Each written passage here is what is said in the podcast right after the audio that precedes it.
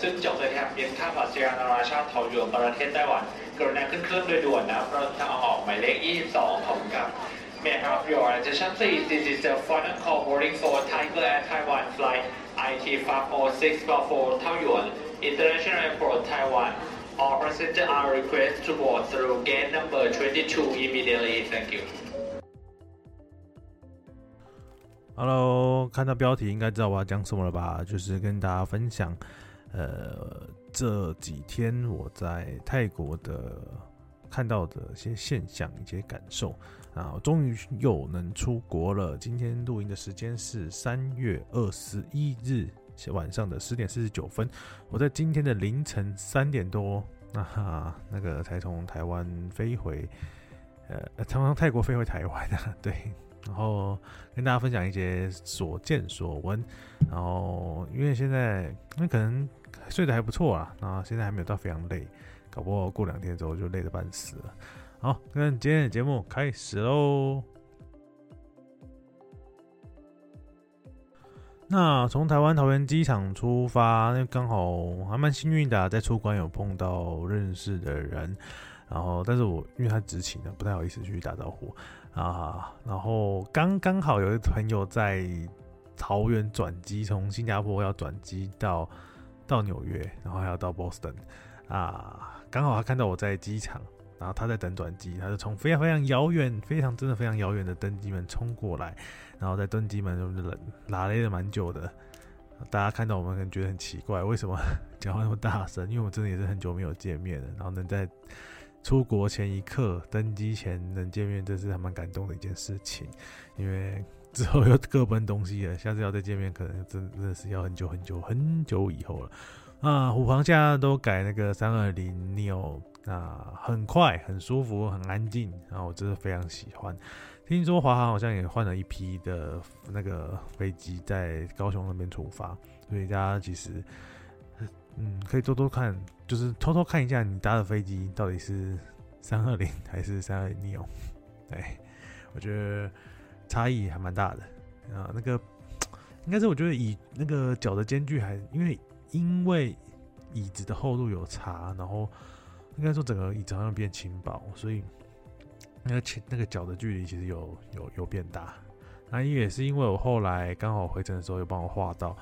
出口那个逃生口的位置，我会觉得更大，很舒服。我我那个颈枕，应应该说我那个趴的枕头，手可以伸进去那个枕头，我可以整个人放在床，放在那个吃饭的那个桌子上面，哎，我觉得很舒服，趴着睡。但是因为因为那个什么，哎，风，因为人很多，然后风就蛮弱的，睡到整个满头大汗。嗯，然后我就是醒来之后已经满头大汗，你也来不及跟空姐讲说要调低温度了嘛。那我觉得很多奇奇怪怪、奇葩的客人也终于又出现了。那个明明就跟你讲说不要在机上吃东西，啊，你偷吃一点东西就算，结果你居然给我吃热压吐司，而且是在起飞前啊，这那个滑行的爬滑行的时候，然后灯按下来，你就把热压吐司拿出来吃，我真是搞不懂你们。然后有些人就是一起飞，然后就。应该说还没起飞就给你倒后座啊，然后东西乱放啊，然后想要去开舱门啊，开那个安全门，我觉得各种奇葩，这到底是怎样？嗯，我觉得应该是跟旅行团出来的人啊，我不太确定。就是觉得空姐在半夜的时候要服务，要管这些人真的是很头痛，怪人一堆啊！不要抱怨哦。然后兰曼机场其实看到蛮多那个，应该说两个机场我刚好都有去。啊，因为在苏万那彭，我特别是飞国内线，然后兰万机场飞国际线。那一般人应该都是反过来的吧？就是就是苏万那彭是飞国际线，兰万机场飞国内线。然后刚好跟大家反过来，为什么呢？因为国际线的兰万那个国际线的兰万机场是很少人的。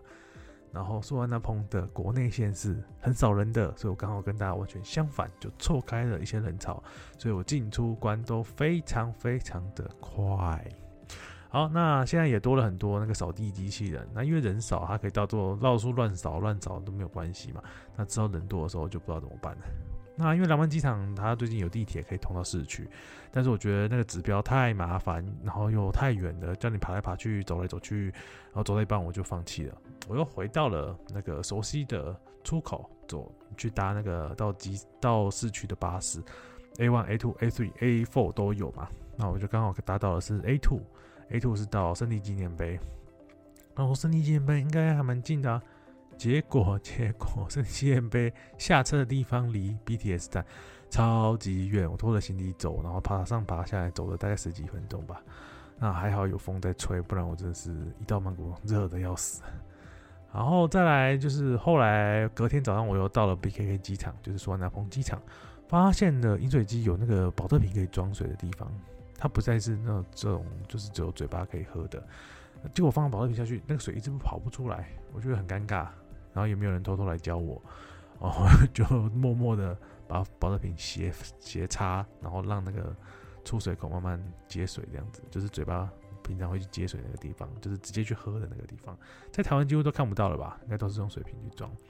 然后出关的时候，那个不愿普苏万那彭机场可以拿自己的那个国内线登机证去扫那个那个那个什么条码机，然后那个门就会自动打开。就觉得，哎、这以前在台湾不是都是那个检查，刚进去第一关要检查护照，那个还不知道检查护照，就是你刚要出关那个地方那个人做的事情嘛，就觉得，哎、自己玩到这种都有点小确幸的感觉。然后因为后来到了青台机场，发现青台机场也变得蛮多的，大部分商店都在卖一些南北货，南北货啊，就是没有一些没有很熟悉的一些东西啊，也不知道买什么这样子。那东可能是因为大家开始来来回回曼谷跟清莱，然后就是可能要去买一些东西送人这样子，对他们来讲，呃，应该这是比较方便的选择。好，那清莱其实在这几年也开了非常非常多完美、很漂亮的咖啡店，因为它拥有非常地大的优势嘛，所以就是开了非常多的咖啡厅。所以大家不一定要去曼谷啊，其实清迈、清莱都可以，这些台北很多地方都可以去去看哦。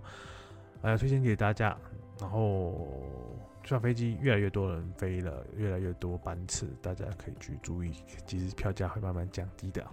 嗯，那我觉得这几年这个差距就是看到一些旧的东西还在，然后新的东西蹦出来，然后你会回想到以前的一些事情，很感谢一些人都还在，然后就觉得有些地方还在继续成长，然后还不错。虽然都是很多东西是很陌生的。然后你又不知道到底要不要戴口罩，因为大家都戴着戴着口罩，可是明泰国就可以不用戴口罩，然后就有一种尴尬的感觉，嗯，然后大概就是这这样子啊，就是会有一种既熟悉又陌生的感觉。其实我发现很多人都是这样分享，那其实这还是要看你个人以前以前在以前的旅行方式或旅行的地方跟这个地方的连接这样子。那是因为我嗯前几年。疫情前都在国外嘛，所以嗯，会有比较深刻的一些感受啦，就是说哇，终于可以见面了。然后呃，有些人在这段期间过得不太好，然后过但是都过得很努力，那很感谢大家都还在。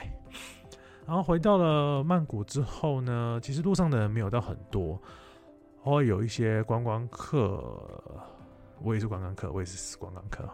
其实但是他们不觉得你是死观光客，因为观光客终于回来了。然后西方的观光客不是，其实比中国还中国人还多蛮多的。据我朋友讲啊，就是中国那边现在签证很难，这样不太好拿，然后机票也蛮贵的。我看就是廊曼机场这边其实飞的班次也不多，通常都是广州啊还是重庆吧，就是一天都是 AirAsia，但是没有很多班。所以我不知道加班次是多少，但是我朋友说，其实来比开销比以前的还大。那所以看到的中国好像都是比较有钱人哦，然后有钱的自由行，像团客好像还没有看到。嗯，啊，就是这感觉来的这些人啊，嗯，很明显的有些人就是来这边读书工作的，那有些观光客感觉就是第一次来，很明显就是第一次来，因为有些基本的东西他们是完全不知道的。比如说，有人问我说：“哎，我们现在在哪一站？”你在买票的时候，你现在问的问其他人在哪一站，其实你根本不用问这个问题啊，因为你只要点你的目的地去哪里就好了，对不对？好，然后大概就是这些东西啦。然后对我自己来讲，因为我有泰国的银行账户，所以我有更大的感受，就是所有的付款方式几乎都是扫条码就可以完成的。尤其是去那个 Big C 啊，我知道说我要付款，他哔哔哔哔完哦，条码马上就出来，你扫完然后就走了，这样子完全不用以前那个找零的方式找零的那种那种麻烦的感觉。但是 Seven 还是不行，Seven 只有那些电信的那种 Wallet。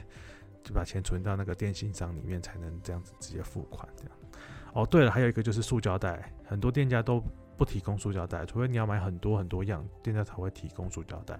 所以其实建议大家可以多买一些可可爱爱的环保袋，这样子啊，在在泰国已经不会拿到那么，其实还是会拿到了，但是不会拿到那么多的塑胶袋，尽量可以用自己的塑胶袋了。大家开始有一些环保的概念，这样子。那再来还有就是叫车的方式。除了 Grab 以外，G R A B 以外，还有一个 Bolt B O L T，还有 Line Man，就是多种多元的方式，大大部分都有。